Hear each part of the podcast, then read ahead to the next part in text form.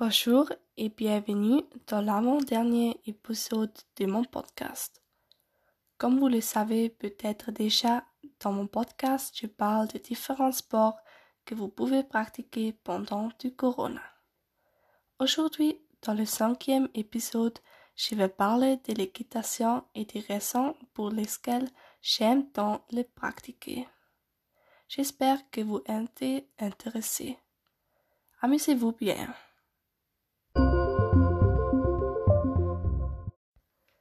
Personnellement, j'adore monter à cheval. En général, j'aime beaucoup les animaux. Le cheval est l'un de mes animaux préférés. Je ne participe pas à des tournois, mais c'est quand même un sport qui peut être très épuisant. J'aime aussi beaucoup ce sport parce qu'il est très varié. Je pense qu'il est très important que vous fassiez confiance au cheval quand vous les montez. Ce n'est que alors que c'est vraiment amusant. C'était mon cinquième épisode de mon podcast. J'espère que vous avez apprécié et peut-être que vous m'écouterez à nouveau la prochaine fois.